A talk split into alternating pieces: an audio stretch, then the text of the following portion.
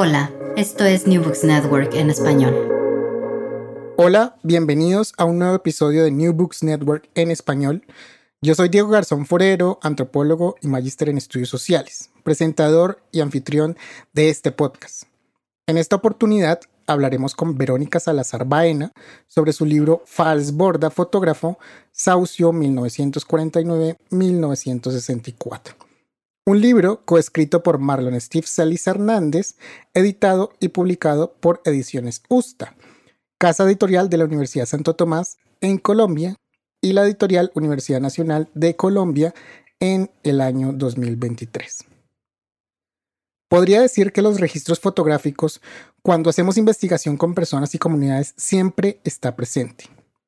Esto no se da solamente ahora, en donde la mayoría de nosotros tenemos teléfonos inteligentes con cámaras fotográficas, sino más bien es una práctica común desde el siglo XIX, capturando personas, objetos, rituales, bailes. Todo lo que pudiera ser capturado por los lentes de esos primeros etnógrafos, antropólogos, sociólogos o estudiosos de lo social. ¿Cómo olvidar las fotografías de Franz Boas recreando rituales de comunidades estadounidenses o la clásica fotografía de Malinowski en las Islas Trovian o el mismo Levi-Strauss en Brasil o Margaret Mead en Samoa? Cada uno de estos registros fotográficos son representación visual de un libro clásico de antropología hecha en el siglo XX. Malinowski con los argonautas del Pacífico Occidental, Levi-Strauss con Tristes Trópicos y Mead con adolescencia, sexo y cultura en Samoa. En Colombia, un libro clásico es Campesinos de los Andes de 1961, escrito por el sociólogo Fals Bord. Creo que este trabajo hace parte de esos libros clásicos de ciencias sociales, pero no teníamos o nos faltaba esos registros visuales. Al igual que lo tienen los antropólogos y antropólogos del norte global, aquí también surge estos registros fotográficos. Este libro del que hablaremos hoy, Fals Borda, fotógrafo, Saucio 1949-1964, llega para complementar la grandeza del trabajo de Fals Borda en Colombia. Un libro que agradezco haya sido publicado porque así conocemos un poco más de lo que fuimos a mediados del siglo XX en áreas rurales y reafirmar la metodología y aporte de Borda a las ciencias sociales y humanas. En este nuevo episodio hablamos con Verónica Salazar Baena, profesora del Departamento de Historia de la Universidad Nacional de Colombia, sede Bogotá, doctora en Historia de la Universidad de Barcelona, máster en Europa, el mundo mediterráneo, mediterráneo y su difusión atlántica por la Universidad Pablo de Olivade o la VIDE en Sevilla, España, máster en estudios del, del mundo hispánico de la Universidad Jaume I en Castellón de la Plana, en España, historiadora de la Universidad del Valle en Cali, Colombia. Actualmente, investigadora postdoctoral I+D, Poder y Representaciones en la Época Moderna, en la Universidad de Barcelona y Ministerio de Economía y Competitividad del Gobierno de España. E investigadora del Grupo de Estudios Interdisciplinares de la Sociedad y la Cultura, adscrita a la Facultad de Sociología de la Universidad Santo Tomás. Verónica, bienvenida a New Books Network en español. Muchas gracias, Diego. Muy contenta de estar aquí y de hablar de este libro de Orlando Falsborda, fotógrafo. Gracias, Verónica, por aceptar la invitación. Eh, si usted nos está escuchando en Colombia, seguramente ya conoce este libro. Este libro en Colombia, creo que alrededor de todo el mundo académico y las ciencias sociales y humanas ha hecho un boom. Creo que este libro ha, despertado de pronto a mucha gente que le encanta Fals Borda, sobre todo por la metodología que viene a aportar a los estudios sociales y humanos. Eh, yo creería que en Latinoamérica, no solamente en Colombia, pero bueno, eso que pronto ya lo venimos desarrollando en lo que viene en la entrevista. pero es un libro que viene a, a llenar muchos huecos, creo yo, muchos vacíos. Antes de entrar en el libro, yo ya estoy haciendo spoilers, pero antes de entrar en el libro, eh, Verónica, en New Books Network siempre queremos saber algo del autor, del investigador. Eh, por favor, cuéntanos algo de ti. Antes de entrar en este libro, cuéntanos de pronto los temas de investigación en donde eh, te, te, enfocas o de pronto dónde están localizados. Y bueno, muy importante, cómo llegas a este tema desde la historia, porque tú eres historiadora. Bueno, yo soy em, historiadora como, como pues bien lo decías y además soy historiadora del periodo colonial, o sea, mi, mi puente de estudio es el siglo XVI, XVII y XVIII y estudio principalmente como las interacciones entre la historia cultural y la historia política. Em, y eh, pues llegué a este libro como por, una, por un azar de, investigación yo era profesora en ese entonces de la Facultad de Sociología de la Universidad Santo Tomás, era la única historiadora del equipo. Hacía falta eh, pues un documento eh, como de que nos permitiera saber algo de, eh, de la fundación de la Asociación de Facultades de Sociología y en la Santo Tomás pues ese registro se había perdido. la Santo Tomás fue después de la Nacional o junto, sí, después de la Nacional, pero junto con la Javeriana y con la Pontificia Bolivariana, las cuatro facultades de sociología que se habían fundado en, el año, eh, pues en, la mitad de los años 60, eh, la de sociología de la Santo Tomás en el 65, y hacía falta como un documento mm, pues de reconstrucción de, ese, de, ese, de ese episodio. Eh, Fals Borda, pues sabíamos por la memoria de la facultad que había estado involucrado no solamente en la fundación de la, de la Facultad de Sociología de la Nacional, sino que había jalonado, había estado muy involucrado en la fundación de estas otras eh, facultades.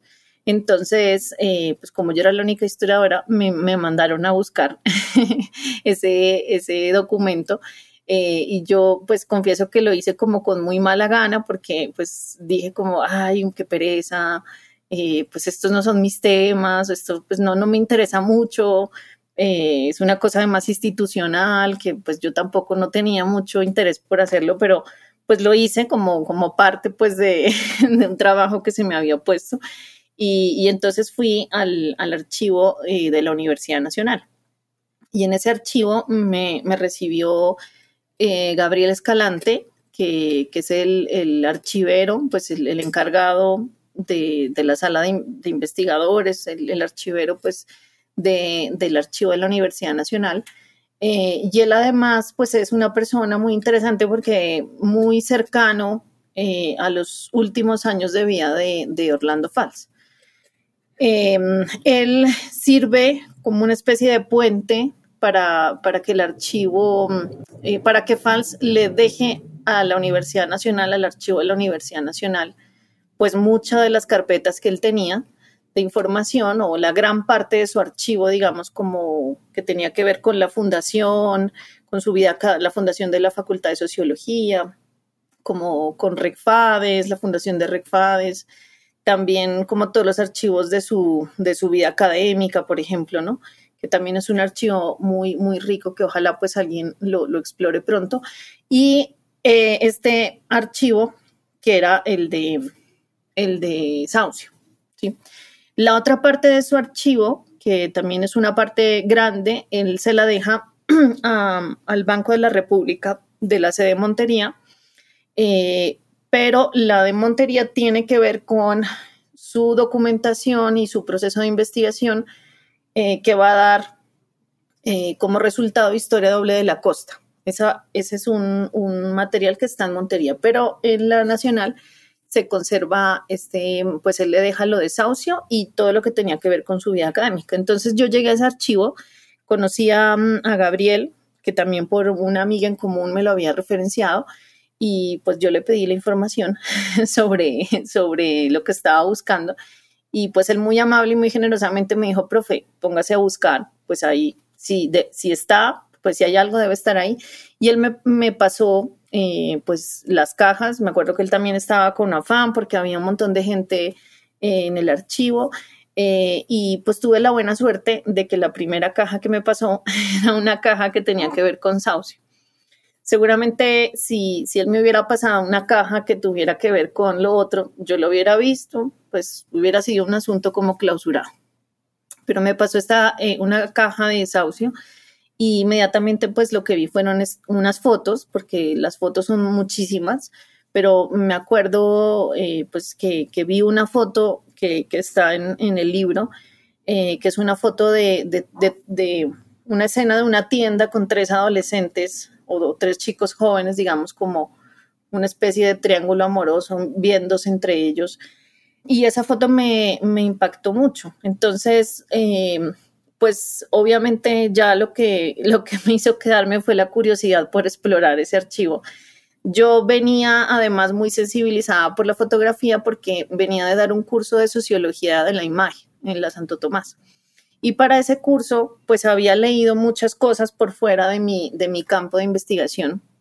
Eh, había leído muchas cosas de fotografía, me acuerdo que había comprado libros también de fotografía.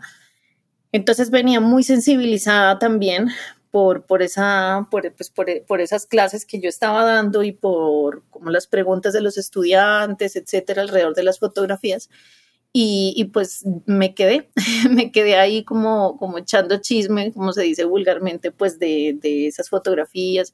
Me llamó mucho la atención em, pues las anotaciones, ¿no? Que esa es una cosa que mm, muy pocas veces como uno como investigador encuentra un fondo eh, fotográfico o un fondo documental donde hay fotografías que cuenten eh, el contexto de la fotografía. Por lo general siempre uno encuentra imágenes sueltas, ¿no? Que son imágenes, pues, que, digamos, se pueden apreciar desde el punto de vista estético y demás.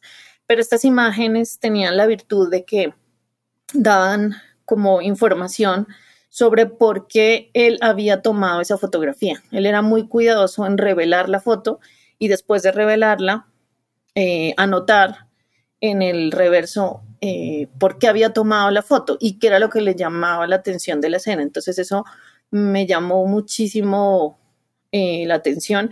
Y también, pues como a partir de este archivo de fotografía yo pude hacer un acercamiento muy, muy, muy mío a esa figura de Falsborda, que es una figura, pues que en el campo de la sociología es supremamente idealizado, eh, pues es un, uno de los intelectuales eh, más importantes, pues yo creo que, que, que han existido en Colombia, referente para las ciencias sociales, fundacional además, pero también un hombre con, una importancia pues muy grande desde el punto de vista político, ¿no? De su militancia, la articulación que él tuvo siempre con los movimientos sociales.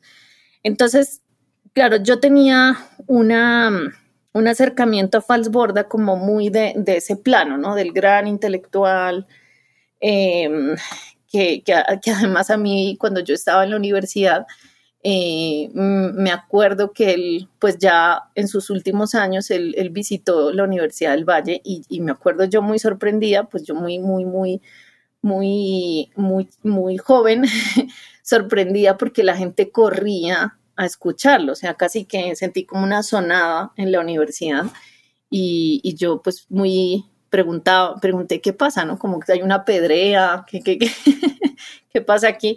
Y la gente me dijo como no, es que es que Fals vino a la universidad, entonces tenía muy en, en mi, y claro, me acuerdo de haberme asomado a un auditorio llenísimo y, y, en ese auditorio pues una voz muy fina de él, pues ya muy mayor, y la gente en un silencio pues sepulcral para, para escucharlo, pero la devoción con la que la gente lo escuchaba. Entonces esta es una figura que, que yo la, la, había conocido como en ese plano, como del gran maestro, el gran intelectual, el gran, eh, pero, pero era una figura que para mí era, digamos, distante, ¿no? Desde el punto de vista como humano.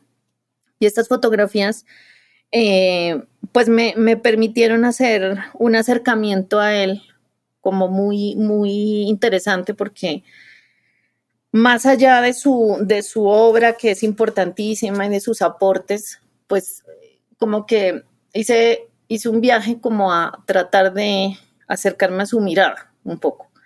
Eh, que creo que eso pues es lo que, lo que más eh, me gustó de esto, ¿no? Porque, claro, cuando, cuando estaba por hacer, por presentarse este libro de Falsborda, un poco siempre el temor es, hay personas que son muy duras en Falsborda, que lo llevan investigando 20 años. Y, y claro, siempre aparecen estas cosas, ¿no? De, pues al final yo no soy socióloga, mi campo de investigación es otro, pero, pero, pero pues a, mí me ha sorprendido mucho también em, el impacto que, ha tenido el libro. Y es un libro pues digamos que lo diseñamos pensando eh, en que, que fuera un acercamiento a Fals muy a partir de lo emotivo, no fuera un libro académico, sino que fuera un libro que permitiera un acercamiento más a partir de lo emotivo, de, de, su mirada, de la sensibilidad que él tiene, como retrata, digamos, como el mundo campesino, la importancia que le da los vínculos sociales. Entonces, eso fue un poco como, como el, viaje que, que, hicimos a, a, pues a Falsborg a partir de estas fotografías. Pues muy chévere. Y creo que el gran aporte es que no seas socióloga, que de pronto vengas de otra disciplina de ciencias sociales, sí, como la historia, pero vengas a aportar desde tu punto de vista. Creo que ahí es donde viene también a ser eh, una gran contribución, que incluso desde algunas ciencias sociales se dicen que es mejor estar muy más alejado de ese, de ese nicho para tener una objetividad, entre comillas, sobre, ese, sobre, sobre eso que uno investiga. Pero bueno, bien, muy chévere. Claramente esto es un libro de fotografía, así como lo relaté desde el principio, eh, como tú lo destacas, eh, llegaste al archivo, encontraste un montón de fotografías y esto es lo que está publicado en el libro. Ya entremos entonces, en el libro. Por un lado, eh, hay dos protagonistas en el libro, Fals Borda, claramente desde el mismo título, ya nos contaste, bueno, que, quién es Orlando Fals Borda, qué chévere esa experiencia que tuviste desde la universidad eh, en, el Valle del Cauca, porque creo que es bastante diciente la figura de lo que era Falsborda en Colombia, para las universidades y para la academia. El segundo protagonista del libro es la comunidad de Saucio, en Cundinamarca, departamento de Colombia. Cuéntanos de pronto, para que ubiquemos a las personas que no son de Colombia, las personas que nos están escuchando en toda Iberoamérica, eh, las personas de habla hispana en Estados Unidos. Bueno, Cundinamarca, Departamento de Colombia, el del país, la ruralidad, Bogotá está dentro, Bogotá, la capital de Colombia, está dentro de Cundinamarca. Cuéntanos un poco sobre, sobre el aspecto de la ubicación geográfica pronto y atémoslo a tu experiencia como historiadora de la temporalidad. ¿Qué era Colombia en la segunda parte del siglo XX o inicios de la segunda parte del siglo XX eh, que se está mostrando en este libro? Creo que para darnos un poco más de contexto. Bueno, este, este, estas fotografías eh, en efecto, pues hacen parte del trabajo de campo que, que Orlando Falsborda hizo en, en, la vereda de Saucio, em, que está en un cerca, pues o aledaño al municipio de Chocontá, eh, Cundinamarca, que es, digamos, Cundinamarca es la, la el departamento, pues, al que, en el que se encuentra eh, Bogotá. Y esta es una zona de sabana, entonces, eh, pues en un país muy montañoso, como es Colombia, pues esta zona de sabana es una zona mm, de muchísima, eh, como una especie como de reserva, mm, como agrícola del centro del país, una zona, pues además que permite muchísima comunicación ¿no? entre, entre los pueblos precisamente por, por, esta condición de, sabana. Eh, una zona de andina, en el sentido pues de, montaña, igual es una sabana ubicada entre, entre montañas. Em, y esta es una, una zona que, pues digamos, cuando, cuando Orlando Falsborda llega ahí, esta es una zona que digamos, vive como una doble como una doble tensión. Por una parte, pues eh, Bogotá es una ciudad que está en ese tiempo en pleno crecimiento. Eh, Bogotá, digamos, sobre los años 30, 40 del siglo pasado, era una ciudad relativamente pequeña eh, y es en esa década precisamente en la que Falsborda frecuenta Saucio cuando Bogotá va a tener su gran expansión, ¿no? En los años 50, que digamos, no tengo a mano los, los datos de, los censos de población, pero si, uno los, revisa, el crecimiento que tiene Bogotá entre el año 30 y el 50 es impresionante, como una duplicación de la población. Y eso tiene que ver mucho con las dinámicas de violencia del resto del país. Entonces, Bogotá se convierte en una ciudad receptora de víctimas de la violencia, eh, de este periodo que en la historiografía colombiana se llama la violencia, que hace referencia a la violencia entre liberales y conservadores, que es una violencia especialmente fuerte en las zonas rurales y que va a, va, digamos, empezar como desde el año 38 hasta, bueno, y casi que ininterrumpidamente hasta, hasta ahora, ¿no? desde, el, desde el año 38, 40, empiezan a suceder las primeras masacres. Em, y, pues claro, Bogotá se convierte en una ciudad receptáculo de víctimas. ese crecimiento de Bogotá es un crecimiento que tiene que ver mucho con, con las dinámicas de violencia. Y es una ciudad que se va expandiendo además de una forma como extrema, porque como es una sabana, pues la, la, la, expansión de la ciudad es, incontenible. Y eh, pues es un fenómeno que también ha sido bastante estudiado, que es muy interesante cómo hay un montón de, pueblos y, que van como Bogotá va como, como absorbiéndolas, ¿no? Entonces hay unas dinámicas muy fuertes ahí de cambio de, zonas que eran rurales y terminan por convertirse en zonas urbanas. Eh, un cambio en los usos del suelo, pero también un cambio muy fuerte pues en prácticas, en costumbres, etcétera.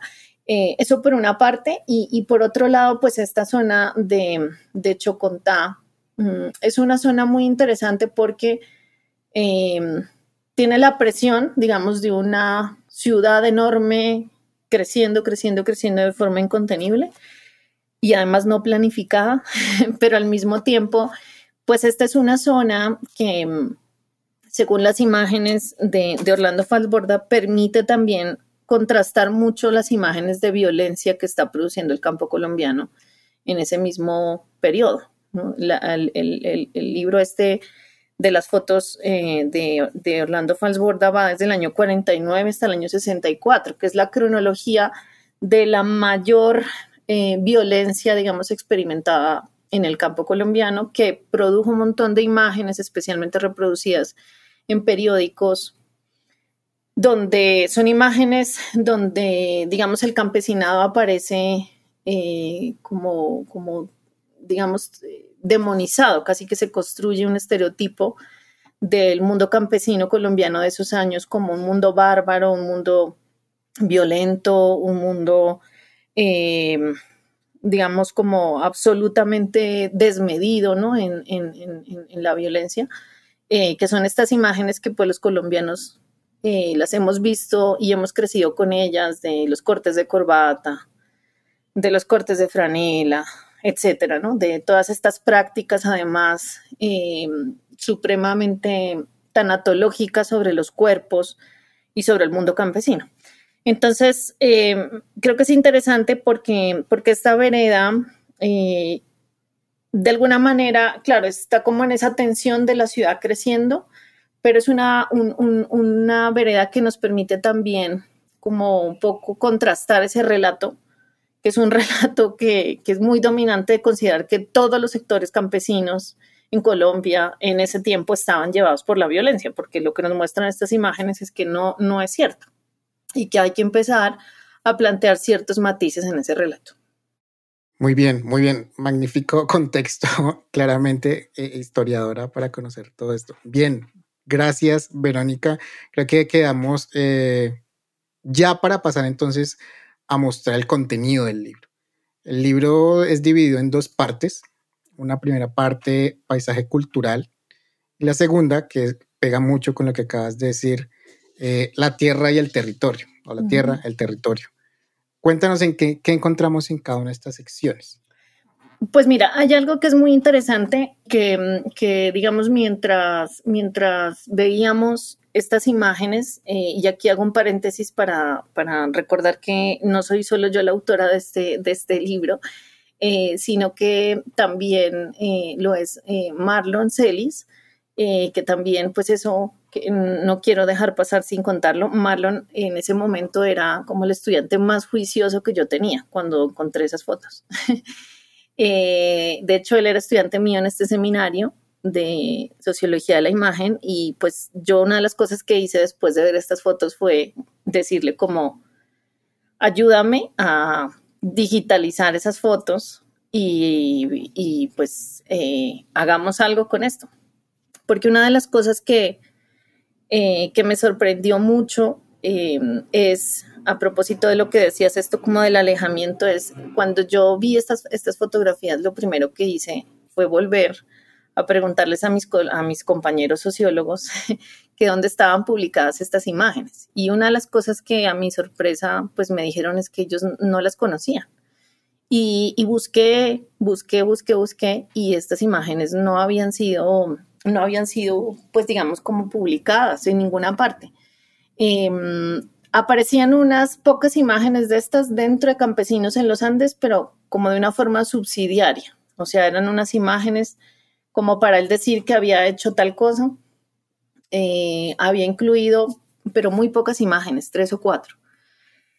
Luego, eso también me hizo pensar mucho en, en, esto que te decía antes, es que era una figura tan idealizada y una figura que tenía tanta reverencia que, se había omitido este detalle. O sea, muchas personas vieron estas fotografías, pero en realidad, aunque muchas personas las habían visto, pues seguramente las consideraron que quizás era un material, pues digamos, como no tan importante como lo había sido su, su, obra eh, escrita. Entonces, em, pues digamos, em, una de las cosas que intentamos hacer con, con, Marlon era primero hacer un proceso de selección em, de qué fotografías eran las que queríamos que, que estuvieran en el, en el, en el libro. Em, como te decía, pues él tomó muchísimas fotografías, era un hombre supremamente detallista, em, que quería retratarlo todo, entonces tomó muchísimas fotografías, además él tenía una habilidad innata para la fotografía, en un tiempo en el que no era fácil tomar fotografías porque había que tener tiempos largos de exposición, eh, pues él sabía cómo hacerlo. Entonces él tomó muchas fotografías, así que pues nosotros decidimos hacer una selección con un criterio muy personal. no hay un criterio técnico en esta selección, sino que es un criterio que tiene que ver con cuáles eran las fotos que para nosotros eran las fotos como emotivamente más significativas para comprender su mirada, pero también para retratar esa realidad de, de Saucío. Pero perfectamente pues digamos, en este libro hubieran podido entrar, no sé, 100 fotos, etcétera, pero pues por temas de extensión era, era, era pues imposible hacerlo. Em, la mayoría de las fotografías eh, pues están concentradas en este periodo, entre el año 49 y el 64, y lo que sí determinamos viendo la totalidad de las fotografías es que había como dos grandes preocupaciones que él tenía. Una que tenía que ver con como con esta idea del paisaje cultural, que es una idea que está muy presente en, el libro Campesinos en los Andes y que es un, un, concepto que además está en mucha sintonía con el estructuralismo que en esa época estaba muy de moda en el mundo académico.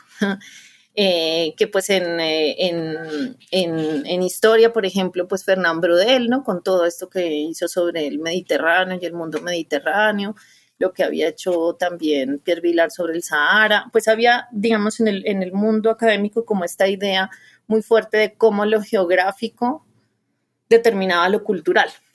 Entonces, eh, pues identificamos mucho como esa, esa idea en sus anotaciones, pero también en sus fotografías, ¿no? Como a él le, le, preocupa mucho eh, o, quiere retratar mucho la vinculación de las personas con la tierra, con, el territorio, eh, cómo lo cultural está creado como en, mucha simbiosis, digamos, con, el paisaje. Eh, y, pues de ahí decidimos hacer esa parte.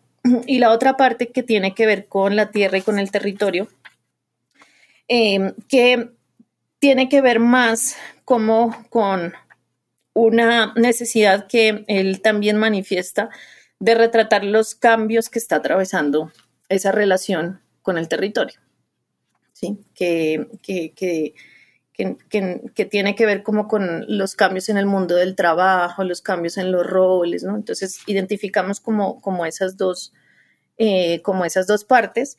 Y digamos, hay un, hay un tema ahí que también es, está presente mucho en, en esas anotaciones de él, pero también en su mirada, foto, en su mirada pues que, que, que, está en las fotografías. Y es una curiosidad que él tiene muy grande eh, sobre el mundo andino. Y eso es importante porque él es un hombre de la costa. Entonces, el mundo andino para él es un mundo, eh, es un mundo, eh, digamos, como sorprendente, es un mundo que le es extraño, es un mundo por el que él tiene también mucha curiosidad de saber cómo funciona, ¿sí? Cómo funciona, por ejemplo, em, el tema de las familias, cómo funcionan las relaciones sociales, porque él es una persona que no pertenece a ese entorno. Entonces yo creo que esa es una mirada que, atraviesa, eh, atraviesa como, el libro. Y mm, dentro de esa selección que hicimos, eh, pues es interesante porque eh, sin darnos cuenta, creamos todo un criterio que fue un criterio que lo hicimos desde lo emotivo, pero terminó por crear un criterio también como, como de las fotografías, y es la importancia que tiene la vida social y que tiene la vida lúdica entre esas poblaciones, que digamos también eh, es interesante eso porque, porque como te digo, siempre a veces cuando uno piensa en esa época, en el campesinado de esa época, pues uno siempre piensa en violencia y piensa en, en violencia sectaria y además en fanatismo religioso, en todas estas cosas eh, que, nos han, que nos han enseñado, pues digamos, como en las en la que hemos sido como educados visualmente. Y estas imágenes muestran la riqueza del mundo social, muestran además eh, nuevas, o sea, masculinidades que por lo general nosotros no asociamos al mundo campesino, ¿no? Que son, por ejemplo, hombres bailando con hombres hombres muy pendientes de los niños o hombres cuidadores de niños. Eh, también un mundo lúdico muy rico, donde los animales están siempre como presentes, ¿no? En ese, en ese mundo lúdico. Eh, y bueno, eh, al final creo que em, es una selección que a mí me dejó muy contenta porque em, es una selección que, em, a diferencia de muchas de estas fotografías que tomaban los antropólogos en sus ejercicios etnográficos, que suelen ser como muy, muy humillantes, muy lesivas o que tratan a, las comunidades como un objeto de estudio, a mí me parece que estas fotografías de Fals tienen la virtud de que dignifican mucho a las comunidades, dignifican a los sujetos, dignifican a los colectivos, eh, y no hay aquí ninguna foto, digamos, que muestre eh, como, como algo, eh, digamos, que sea indigno de la, de la gente o que sea indigno de las comunidades. No hay ninguna foto de Fals que, que refleje eso, ¿no? sino que por el contrario muestran una, un mundo con unos vínculos muy fuertes, con una riqueza eh, además de, de, lo lúdico, lo que te decía, también la dignificación del trabajo, que yo creo que es, es un punto clave, ¿no? Como él muestra a los trabajadores em, engrandecidos casi que haciendo esas tareas, ¿no? Del campo. Eh, y yo creo que esa es una, una enorme virtud que, que, él tiene en, esa, en esas fotografías. Muy bien. Eh, claramente este libro es cautivador, es muy cautivador. Estaba acá yo revisando mi copia de Campesinos de los Andes también eh, y sí, las fotografías, ahí, ahí están algunas también, pero este libro que ustedes publican ah, es cautivador. O sea, bueno, no quiere decir que el trabajo ustedes como investigadores no lo sea también, pero la magia del libro es traer ese, ese trabajo visual que, que realizó un sociólogo colombiano a mediados del siglo XX. Claramente, como lo dices, eh, los colegas no sabían que esto estaba, que esto estaba publicado y no lo está. Incluso antes de que comenzáramos a grabar la, la, la, charla, lo hablábamos un poquito, trayendo eso de pronto lo que está, lo que dije al principio, eh, Levi Strauss, eh, Malinowski, que uno se acuerda, uh acá en Colombia con, con Raigel Dolmatov, de pronto Virginia Gutiérrez de Pineda también tiene algunas fotografías, pero esas son cosas que están como muy, muy en archivo, no salen publicadas. Eh, y eso creo que es lo cautivador, que saque todo ese, ese, material visual al mundo exterior. Y es un material visual, tal como lo decías en principio, en, principio no, hace un ratito, eh, bien, no vienen solas, vienen acompañadas con notas, vienen acompañadas también con, con, con contextos. Cuéntanos un poquito más sobre esas notas. ¿Qué, qué encontraron de pronto ahí que, que sea muy enriquecedor? Pues él, él tiene una, una, e, era un investigador muy juicioso, muy riguroso, eh, obsesivo casi con, con, registrar toda la información. Eh, pues yo creo que gracias a lo cual hay ese archivo eh, que él además pues por lo que hemos podido investigar en este último, en este último tiempo a raíz de, este libro, pues él era muy consciente de que esa era una información importante, ¿sí? que, él no la, no la publicó, eh, pues él publicó, digamos, como la abstracción de todo esto que, es el libro, pero yo creo que él era muy consciente de la importancia que tenía ese trabajo porque fue muy juicioso en, registrar toda la información, pero además en guardarlo, porque por lo general los investigadores son juiciosos en registrar la información, pero una vez se publica el libro para el que hicieron el trabajo de campo, pues esa información se, pierde o se destruye o en fin, pero él fue muy juicioso también en, en, guardarlo. Entonces yo creo que, que él era muy, era consciente de la importancia que tenía. Em, y digamos, este, este, este libro, que, fíjate, yo, yo, pues ha pasado ya un tiempo largo desde que, desde que salió este libro y, a mí sigue inquietándome mucho cómo estas fotografías no salieron antes. Siempre digo, pero ¿cómo pasó esto? No? O sea, ¿cómo, cómo, cómo no salieron? Em, Gabriel eh, Escalante, que es el, el, archivero, yo le he hecho esta pregunta varias veces y él me dice, profe, esas fotos mucha gente las vio, mucha gente las vio, pero como que pasaban de largo de, ellas. Entonces, también yo creo que tiene que ver con, lo que te decía, ¿no? Con, con, esta, a veces como con esta idea de que solamente lo escrito o con, darle más valor en el mundo académico o en el mundo del conocimiento a lo escrito, porque casi ya consideramos que las imágenes, o hasta hace un tiempo se consideraba que las imágenes eran subsidiarias del trabajo intelectual, que era como una cosa de segundo orden. Entonces yo creo que también a medida que, que pues en estas últimas dos décadas yo creo que las fuentes visuales han como como cobrado más importancia, también cada vez más los investigadores estamos más preparados también para interpelar las imágenes, pues yo creo que van a empezar a aparecer estos archivos de manera más, eh, más pública, no como una cosa ahí de, de, trastienda de un libro, sino a tener un protagonismo eh, pues importante. Y, y esta pues es también una invitación a explorar esos archivos empezar a, divulgarlos también, porque detrás de esto pues hay un montón de trabajos que se pueden hacer, de investigaciones de diversos enfoques eh, que, se, que se pueden hacer sobre, sobre estos temas. Muy bien. Fotografías claramente un montón. Les tocó hacer curaduría, las que iban, las que no iban dentro del libro. De las que iban, de la, más bien, las que quedaron en el libro, ¿cuál es tu favorita? ¿Cuál podríamos estar describiéndole a las personas que nos están escuchando para que se antojen, vayan, busquen el libro? Una de esas fotografías favoritas. Pues en, el libro hay una, hay una serie que es como de, la escuela, que son varias fotografías eh, y a mí personalmente me, gustan mucho. Pero hay unas fotografías que, que, estas que digo de la escuela, pues desde el punto de vista estético son perfectas, ¿no? Es casi que pareciera ser una foto como compuesta y armada, porque es eh, una composición perfecta, em, que no eran armadas. Creo que esa también era, era la virtud, ¿no? Que él, además de ser un excelente investigador, era un excelente fotógrafo. Pero hay una, hay una serie que a mí me gusta mucho, que, me parece además muy, muy de cine, que es una serie que hay en el libro de que, son unas fotos que estéticamente no son tan bonitas, pero yo insistí mucho en que estuvieran ahí, eh, porque son unas fotos de, unas personas borrachas en una fiesta del pueblo. Okay.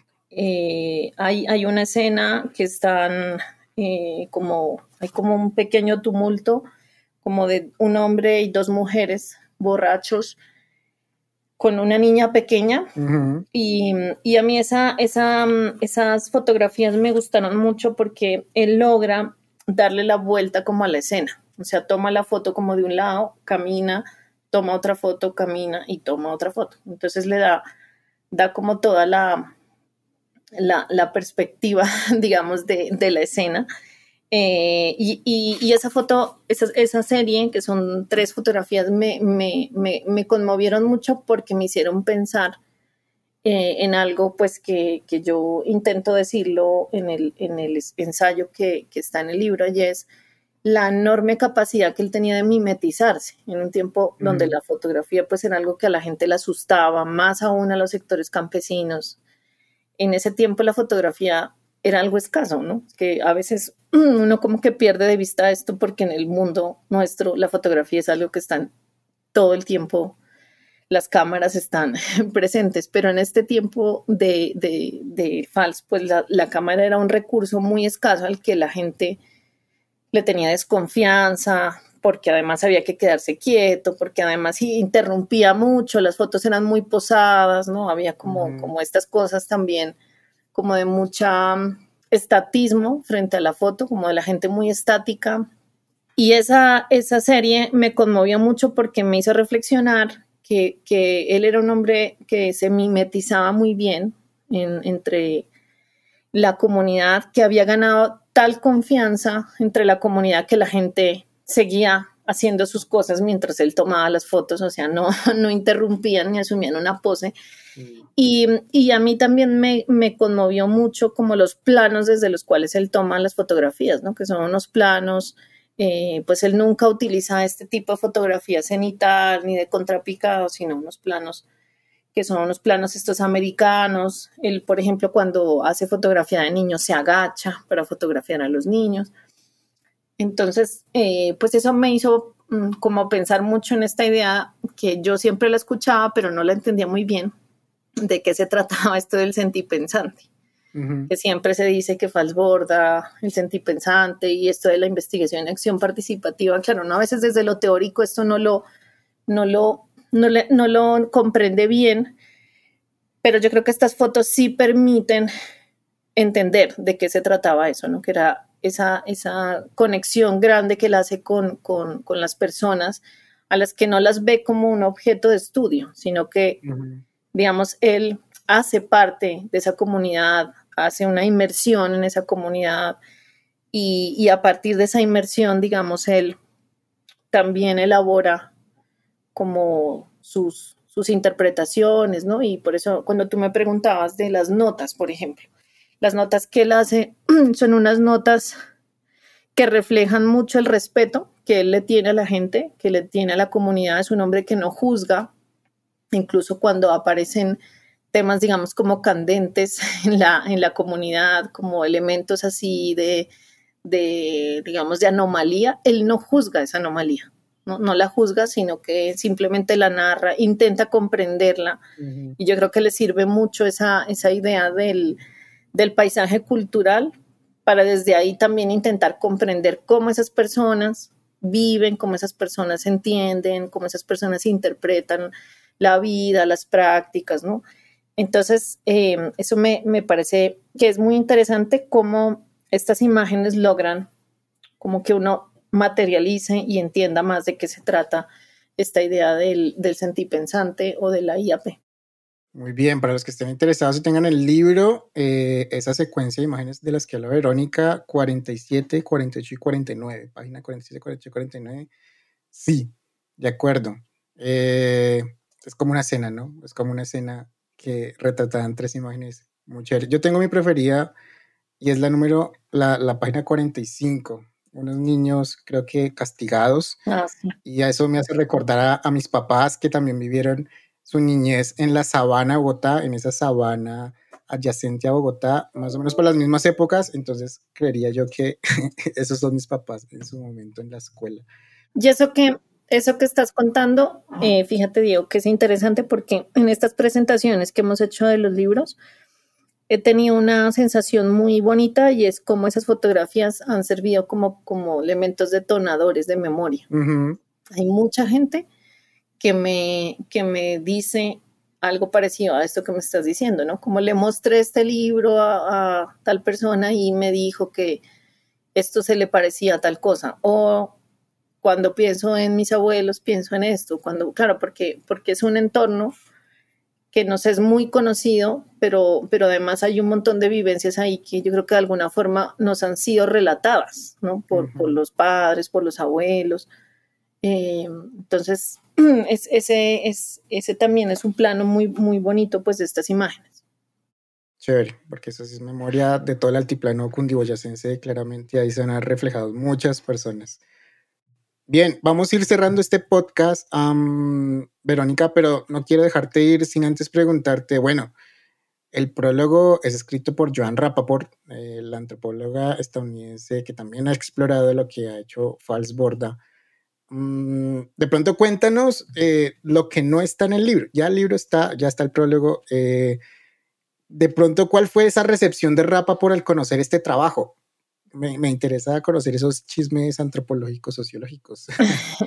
no, a la profesora Rapa por fue ahí un espaldarazo pues enorme, porque mm, yo tenía, pues lo, lo que te contaba, yo tenía cierto cierto susto, eh, porque claro, yo decía, pues hay personas, lo que, lo que con, con, lo que iniciaba, hay personas que han estudiado Falsborda, su vida entera la han dedicado a estudiarlo a él. Em, y pues claro, yo decía, yo pues no pertenezco, digamos, como a ese grupo de especialistas de Falsborda. Eh, Marlon es un es, sociólogo, pero mi, mi, coequipero, pero pues es un, un, un joven investigador muy juicioso y, pues yo soy, eh, esta ha sido para mí como, como, como una entrada en este tema, pero yo tampoco, pues estos no son mis temas de investigación, entonces esto me, me creaba también como, como cierta inseguridad eh, de, pensar cómo se iba a recibir, ¿no? Eh, si, si de pronto mostrar este lado de falso fotógrafo Claro, si muchas personas habían visto estas fotos y no las habían sacado, ¿por qué no las habían sacado? Si quizás, eh, pues esta, este era un lado que no querían, no, se, no querían o no consideraban pertinente mostrarlo. También me, me, pregunté mucho sobre, sobre, pues claro, digamos, por esa razón no, no hicimos un libro académico, porque, porque no era nuestra pretensión, sino hacer dos artículos muy cortos. Yo me concentré en el tema pues, de las fotografías y Marlon como en el ensayo biográfico, pero el prólogo de, de la profesora Rapa pues, fue un espaldarazo increíble. A ella le, le encantó el libro. Eh, le, pues ella mm, me, me, dijo, esas fotografías son una, una cosa impresionante, eh, es increíble que no estén publicadas.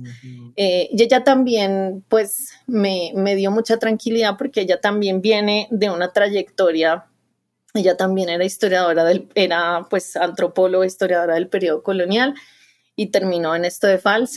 Entonces, de alguna manera, pues como que me sentí muy, muy respaldada pues por ella y, me siento muy contenta. Creo que no, no pudimos tener mejor prologuista. Ella además tuvo la gentileza de venir al lanzamiento que hicimos en la Biblioteca Nacional. Eh, ella está ahora mismo concentrada en, en trabajar el archivo del Banco de la República de Montería, ¿no? Está ahora mm, cerca de, de, publicar un trabajo precioso eh, que es un cómic eh, de ella que se llama La, investiga la investigadora, no sé, es como de la, investigadora investigando o algo así, es la, la, historia de ella como investigadora buscando a Falsborda mm. en Montería y siguiendo sus huellas en Montería y eso además en cómic, entonces es una cosa preciosa. eh, y ella está dedicada a ese archivo, eh, pues he podido como hablar, contrastar un poco eh, con ella en las conversaciones de, de, lo ella me dice que el archivo de FALS en Montería es un archivo distinto, ¿no? El, el, por ejemplo, no hay un, no, eh, digamos, no, no hay unas fotos parecidas a estas en ese archivo, uh -huh. lo cual también habla de una época distinta de él mismo en su trayectoria, que su sensibilidad también pues había cambiado. También yo creo que, eh, pues él, lo que sabemos es que él trae la cámara con la que toma estas fotos, que es una cámara Leica de 35 milímetros, la trae de Estados Unidos. seguramente cuando estuvo en, su trabajo de campo en Monpox, pues no tenía esa cámara. Son dos momentos distintos también de él como, como investigador con, con, con materiales distintos. Y, y, pues así como de, de entresijo del libro, decirte que este libro lo hicimos en el 2017. pandemia se atravesó ahí. Y este libro apenas salió ahora porque, mm, digamos, la, las, las em, digamos, había todo un tema no resuelto con, los derechos de, de, la obra de Fals, ¿no? Entonces, por eso se demoró tanto en salir este, este libro.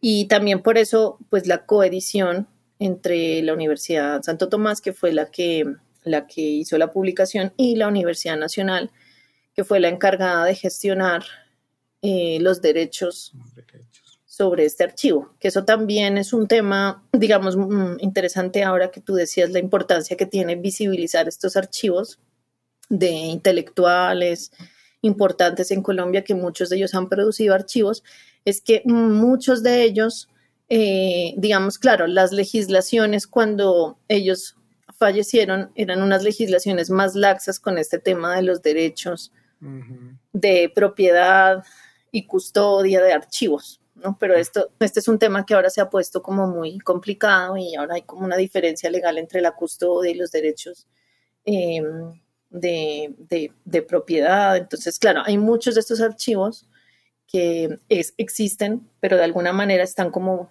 guardados o muy o no publicados porque pues algunos de estos están con estos temas, ¿no? Entonces, eh, afortunadamente, pues mm, los de FALS eh, ya existe un camino, digamos, de, de, como de, liberación, por decir algo, de estos archivos, y pues este libro también es fruto de ese proceso. Y, digo que chévere porque, pues bueno, tal vez se sienta un precedente de, bueno, como si se actúa así con el archivo de Orlando Falsborda, pues podemos repetirlo con el de Raigel Dolmatov o el de Virginia Gutiérrez de Pineda, o de muchos académicos y pensadores colombianos que pueden estar también enredados ahí.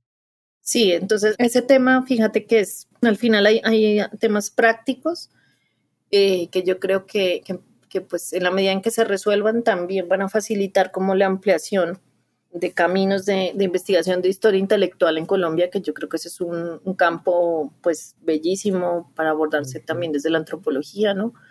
Desde la sociología, desde la historia, eh, como biografías, pero también, em, sí, como trabajos de historia intelectual. Yo creo que, ese es un, escenario ahí bien, bien interesante. Muy bien, muy bien. Eh, Verónica, bueno, vamos terminando ya pero no te dejo ir antes sin preguntarte, bueno, la historiadora Verónica Salazar, ¿en qué está trabajando ahora? ¿En qué la podemos buscar próximamente? ¿Va a haber un cómic sobre cómo fue la experiencia de Verónica haciendo y conociendo a Falsbota? Cuéntanos. Pues mm, tenemos pensado em, hacer una exposición sobre, sobre este libro. Ah, qué chévere. Em, estamos pues en ese, en ese proceso. Esperamos que al final de este año, pues, eh, como que, podamos hacerla, em, porque, claro, una exposición permite visibilizar un montón de, material que a veces por temas editoriales, pues en un libro no se puede hacer, porque... Mm. Eh, un libro limita mucho, ¿no? Es como tantas páginas, entonces yo creo que una exposición permite eh, como, como mayor, mayor Mm, inclusión de, distintos materiales, las notas de campo de él, las encuestas, las fotografías, ¿no? Bueno, em, en eso. Y pues por mi parte, yo soy, em, estoy trabajando ahora o empezando a trabajar en historia sensorial, que tiene que ver con toda la experiencia como de gusto, olfato, tacto, eh, visión, eh, oído entre el siglo XVI, XVII y XVIII en Hispanoamérica. Entonces, eh, pues esa es un poco, un poco la idea. Em, estamos ahora en una convocatoria de dossier de la revista Historia Crítica sobre historia sensorial. También vamos a tener un panel em, en, un congreso que pues es muy prestigioso que se llama ILA el próximo año. Y, mm, y, pues yo espero como avanzar un poco en este camino que estoy apenas introduciéndome en la historia sensorial y, y pues eh, la exposición de FALS, que, que, en este año creo que es lo que más me, me, entusiasma, cerrar este año con esa, con esa exposición y cerrar también con esto mi incursión en este, en este tema, que es un tema del que he aprendido muchísimo, muchísimo. Eh, aprendo todos los días, conozco gente todos los días maravillosa que me cuenta cosas de FALS, he conocido eh, investigadores, he conocido personas que lo conocieron, he conocido, eh, digamos, como gente de movimientos sociales que trabajó con él. Entonces, eso ha sido para mí muy enriquecedor y, mm, y también muy sorprendida, muy sorprendida, sigo sorprendida de que, de que estas fotos no hayan salido, de la acogida que han tenido y, eso me tiene pues muy contenta. Muy bien, muy bien, Verónica. Pues bueno, muchas gracias por dedicarnos a este espacio eh, para hablar de un libro que creo que eh, es muy valioso y que seguramente va a ser referencia de aquí para adelante para muchos historiadores, antropólogos, sociólogos, cientistas sociales en general. Eh, lo tendremos ahí muy, muy en cuenta. Bien, gracias Verónica, muchas gracias a todas las personas que estuvieron con nosotros. de pronto, recuérdenos que mm, Recuerden que estamos dentro de New Books Network en español em, en la sección de antropología. Recuerden compartir este podcast con sus estudiantes, colegas, personas interesadas en conocer, conocer sobre sociología, etnografía, eh, antropología visual, ¿por qué no? Estamos en Spotify, en Apple Podcasts, en newbooksnetwork.com. Estamos en todas las redes sociales también para que nos sigan, compartan nuestro contenido eh, porque hay mucho contenido que compartir en este conocimiento. Bien, muchísimas gracias y hasta la próxima. Gracias por escuchar New Books Network en español.